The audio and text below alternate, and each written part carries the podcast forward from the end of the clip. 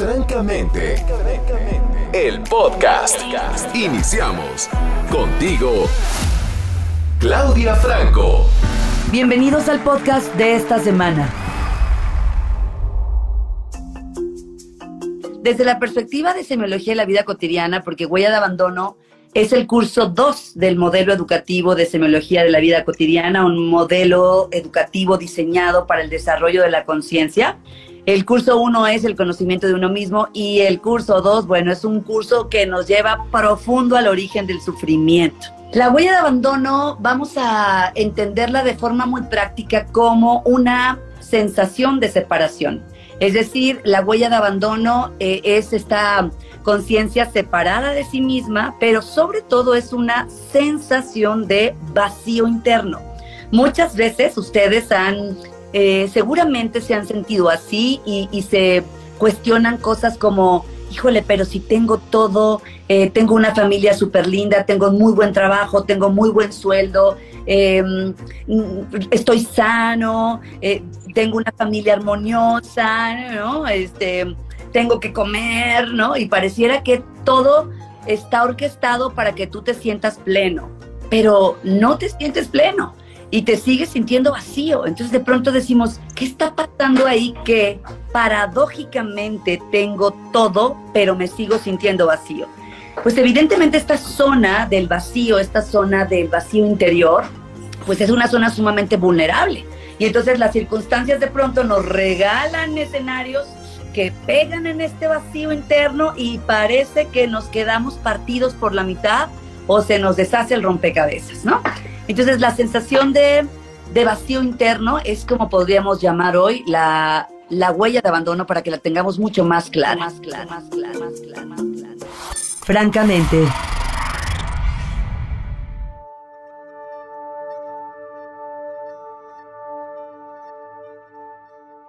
Quiere decir, Nunca es lo que sucede, sino lo que eso significa. Evidentemente nunca son los hechos, sino lo que los hechos significan en mi escenario interno de conciencia. Y entonces el escenario interno de conciencia está configurado por las raíces más profundas de mis miedos y carencias, es decir, huella de abandono, condicionamiento y algunas otras cuestiones biológicas. Entonces quiere decir que sucede algo y eso que sucede le doy yo una lectura a eso que sucede desde mi huella de abandono, desde mis condicionamientos y desde la raíz biológica de mis reacciones, ¿no? De las, las razones por las cuales reacciono como reacciono. La verdad es que estoy muy contenta, Clau, porque yo conocí semiología gracias a, la invitación que tú me hiciste de ir a la Ciudad de México con el doctor Ruiz Soto. Pero claro, tú te aventaste la universidad y eres toda una semióloga certificada y, y has creado este curso que con, de una manera tallerizada, de una manera muy, muy em, desmenuzada para que podamos entender que precisamente desde donde estamos parados es de desde donde estamos interpretando todo lo que nos sucede, porque pues los seres humanos somos diversos, ¿no? Y cada uno está viviendo ideas e historias de maneras distintas en su vida y al momento de que esa huella, ¿no? Vuelve por aquí a, a hacerse presente, pues a cada uno nos pega de manera distinta, ¿no?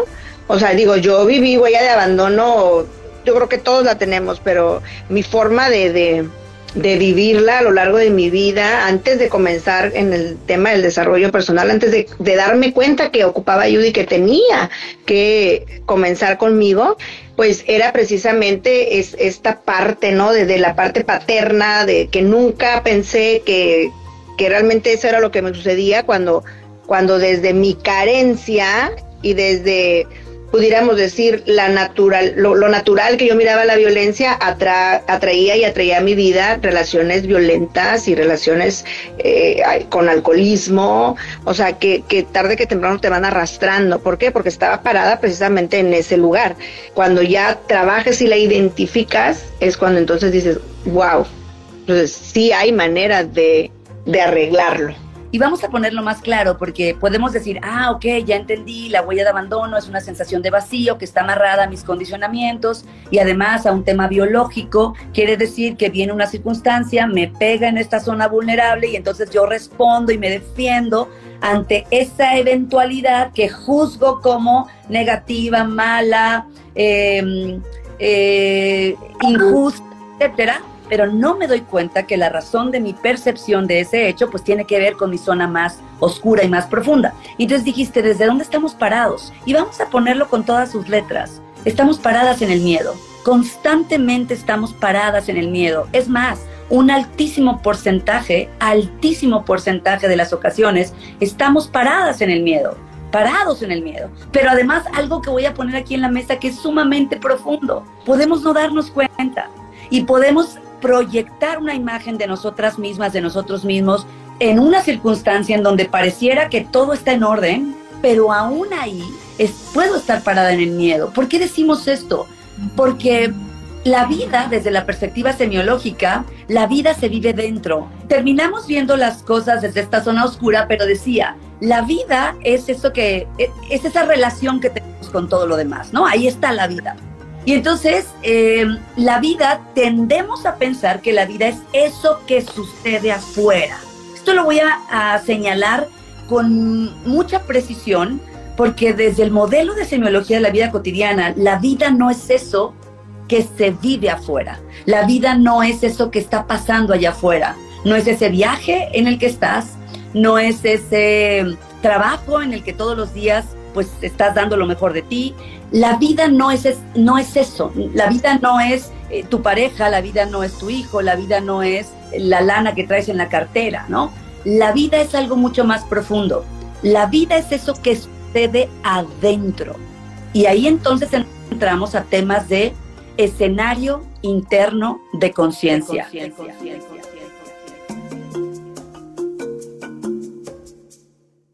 Este es el podcast de Francamente.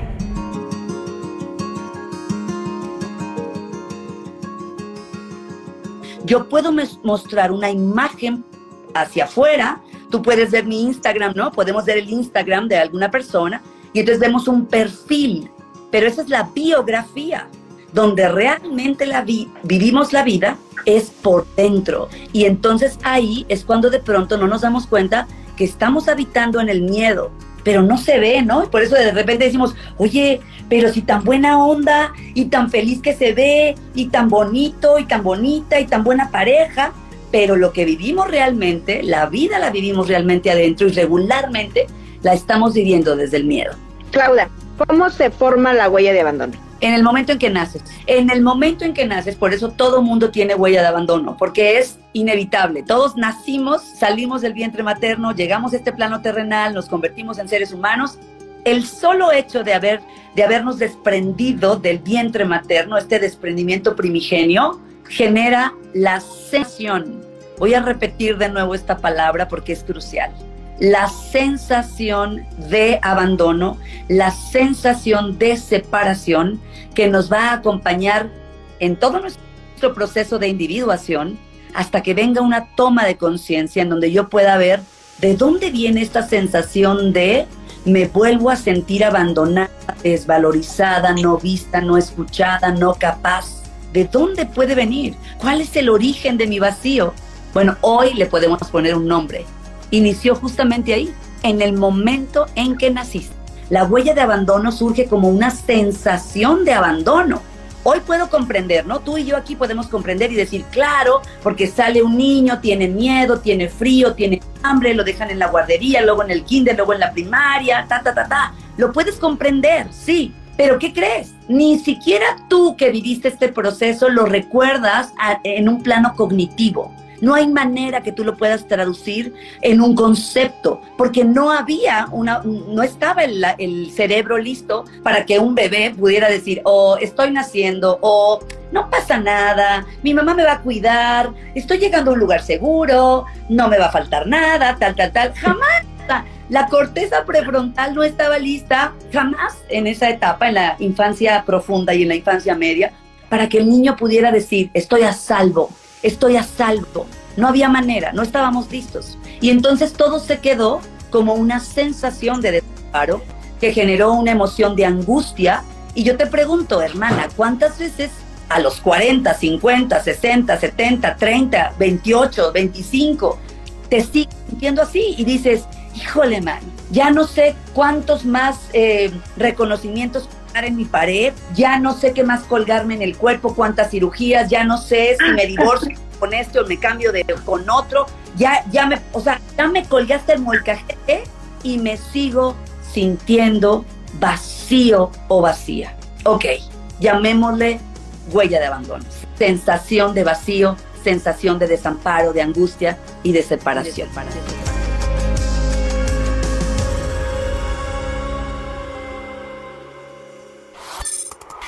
Francamente, el podcast.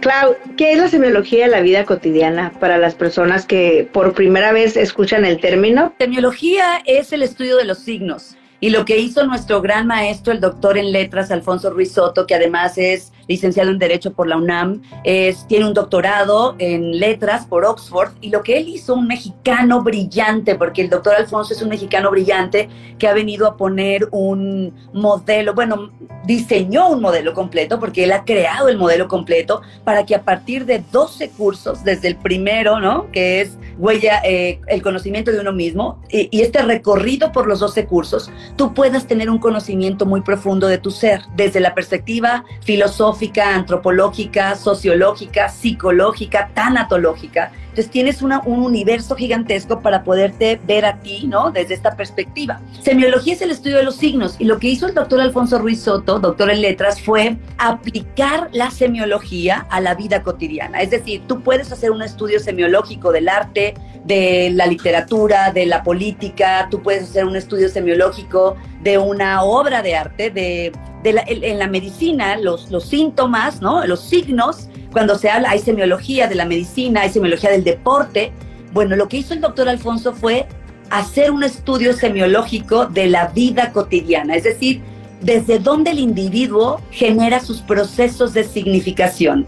Tú, hermana mía, tú le das significado a la vida desde tu historia, ¿no? Desde tu huella de abandono, tu imaginario y tu glándula de secreción interna. Yo le doy significado a lo que me ocurre desde mi propia historia y entonces el modelo nos permite revisar, a ver, ¿cuál es el origen de mis interpretaciones? ¿Cuál es el origen de mi miedo? ¿Cuál es el origen real de mi miedo? ¿No?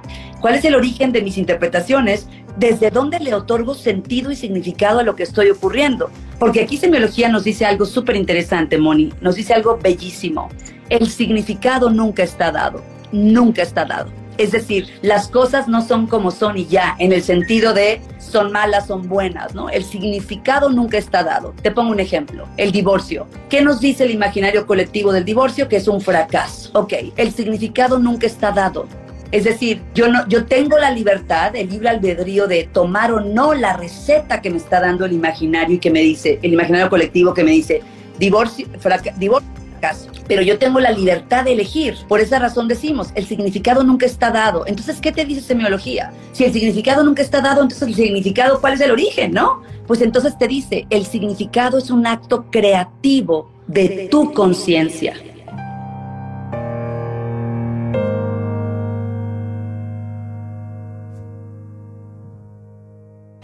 Francamente, La frase de semiología dice, esta frase es del doctor Alfonso Ruiz Soto, que el origen de todos nuestros males radica en la ignorancia de nosotros mismos. Es como la columna, la columna vertebral del modelo, ¿no? El origen de todos nuestros males, todos, ¿eh? Todos son todos, radica en la ignorancia de nosotros mismos. Si en este momento, por ejemplo, tienes un diagnóstico médico poco alentador y está pegando, hay un impacto a nivel pensamiento, emoción y sensaciones en todo tu ser, ok, no es el diagnóstico médico que acaban de darte, sino es lo que eso significa en tu escenario interno de conciencia. Entonces, me siento mal, me siento muy mal ante esto. Tenemos que recordar que el origen de todos nuestros males radica en la ignorancia de nosotros mismos. ¿Ok? ¿A qué vienes al curso 2 o a curso 1? O a semiología de la vida cotidiana. Vienes a que se cumpla un solo objetivo. Y el gran objetivo del modelo es la reconciliación del individuo con su propia intrabiografía. Es decir, el conflicto siempre es con nosotras mismas, el conflicto siempre es conmigo. Y en la medida que yo me reconcilie conmigo, voy a poder vincularme de forma diferente con todo lo demás. Creo que eso sería crucial para que tengamos mucho más claro por qué ir o para qué ir. Bueno, pues para reconciliarme con mi ser, porque cuando sufro, precisamente es porque no estoy reconciliada con mi ser, porque el origen, pues, de mis males radica en esta ignorancia de mi ser, ¿verdad? ¿A qué se debe que si a todos nos cortan el cordón umbilical al momento de nacer, la huella de abandono sea distinta para cada uno? Justamente por lo que dijiste hace un momento que pusiste en tu libro cuando tu hermana te preguntó, ¿a qué horas pasó eso? Y tú lo dijiste, no, sí pasó. Entonces, nada más que tú no lo viste y yo sí lo vi, ¿no? ¿A qué se debe? La huella de abandono es mm, muy diferente para cada uno, es decir, está configurada, es muy personal. Cada quien tiene, eh, eh, ah, quebramos un huevo, ¿no? Si tú quiebras un huevo, Mónica, y yo quiebro un huevo, pues nuestros huevos ¿Entiendes, no? Nuestros por uno a la cocina para hacerlo en vivo. Tu huevo y mi huevo, evidentemente, se van, se habrán partido por la mitad de forma totalmente única. Totalmente única. Y así. Entonces, ¿esto qué quiere decir? Que a cada quien se le rompió el huevo, digamos, ¿no? De, unas, de una manera muy particular.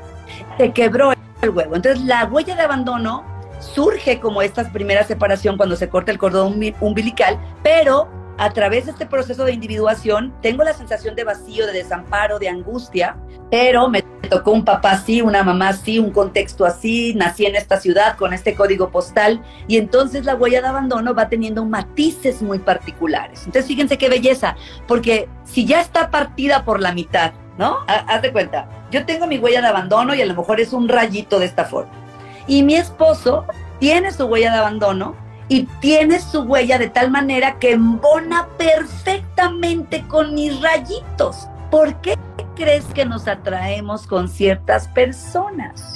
Porque llena tu huella de abandono a la perfección. ¿Qué es lo que andamos buscando? Quitarnos esta angustia y este desamparo, este vacío. ¿Y qué crees?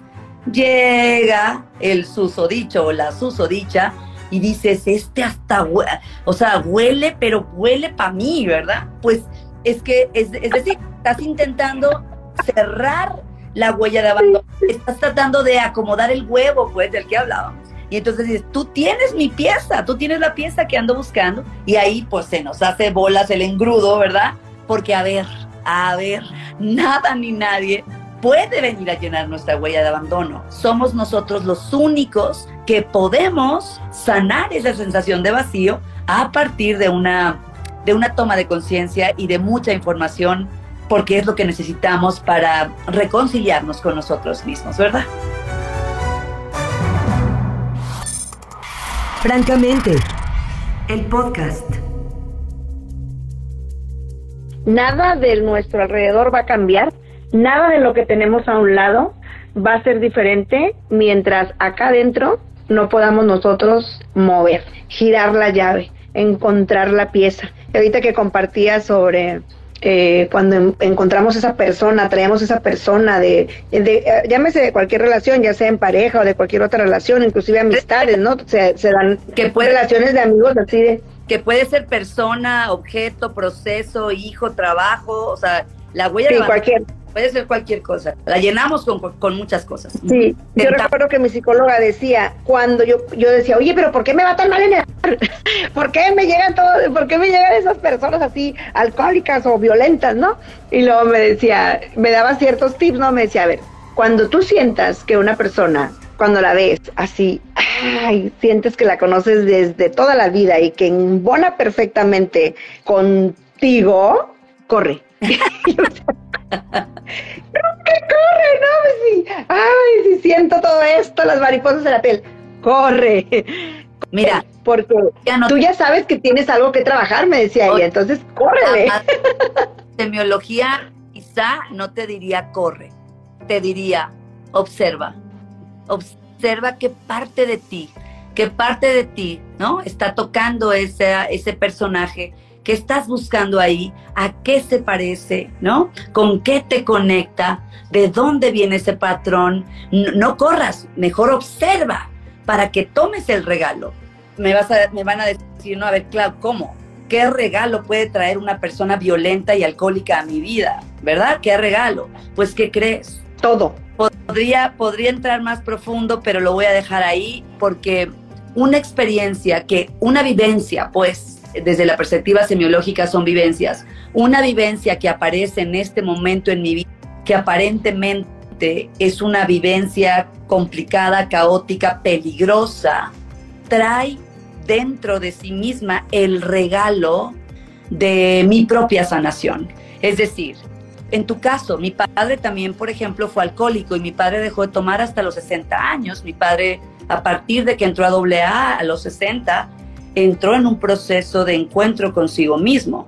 Pero entonces, ¿por qué yo odiaba el alcohol o por qué yo me topaba con gente que tomaba? La única razón es para sanar el vínculo con mi padre. No corras, pues, no huyas, observa y recibe el regalo de esa experiencia, de esa vivencia, para que entonces la puedas convertir en experiencia. Vamos a descubrir de qué tiene miedo ese personaje y vamos a descubrir de qué se defiende ese personaje.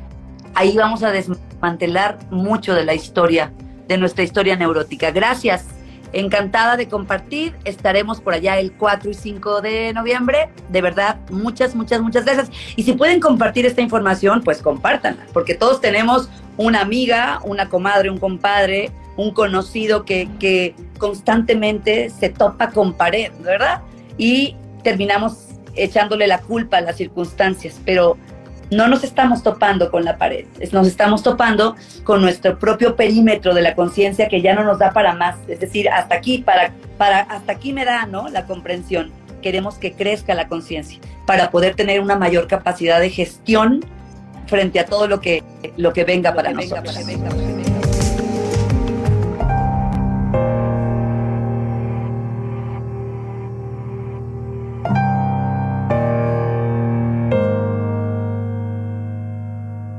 Nos escuchamos en el siguiente podcast. Que todo lo que escuchaste te sea útil. Francamente, el podcast. Sigue a Claudia en arroba claudiafranco.mx.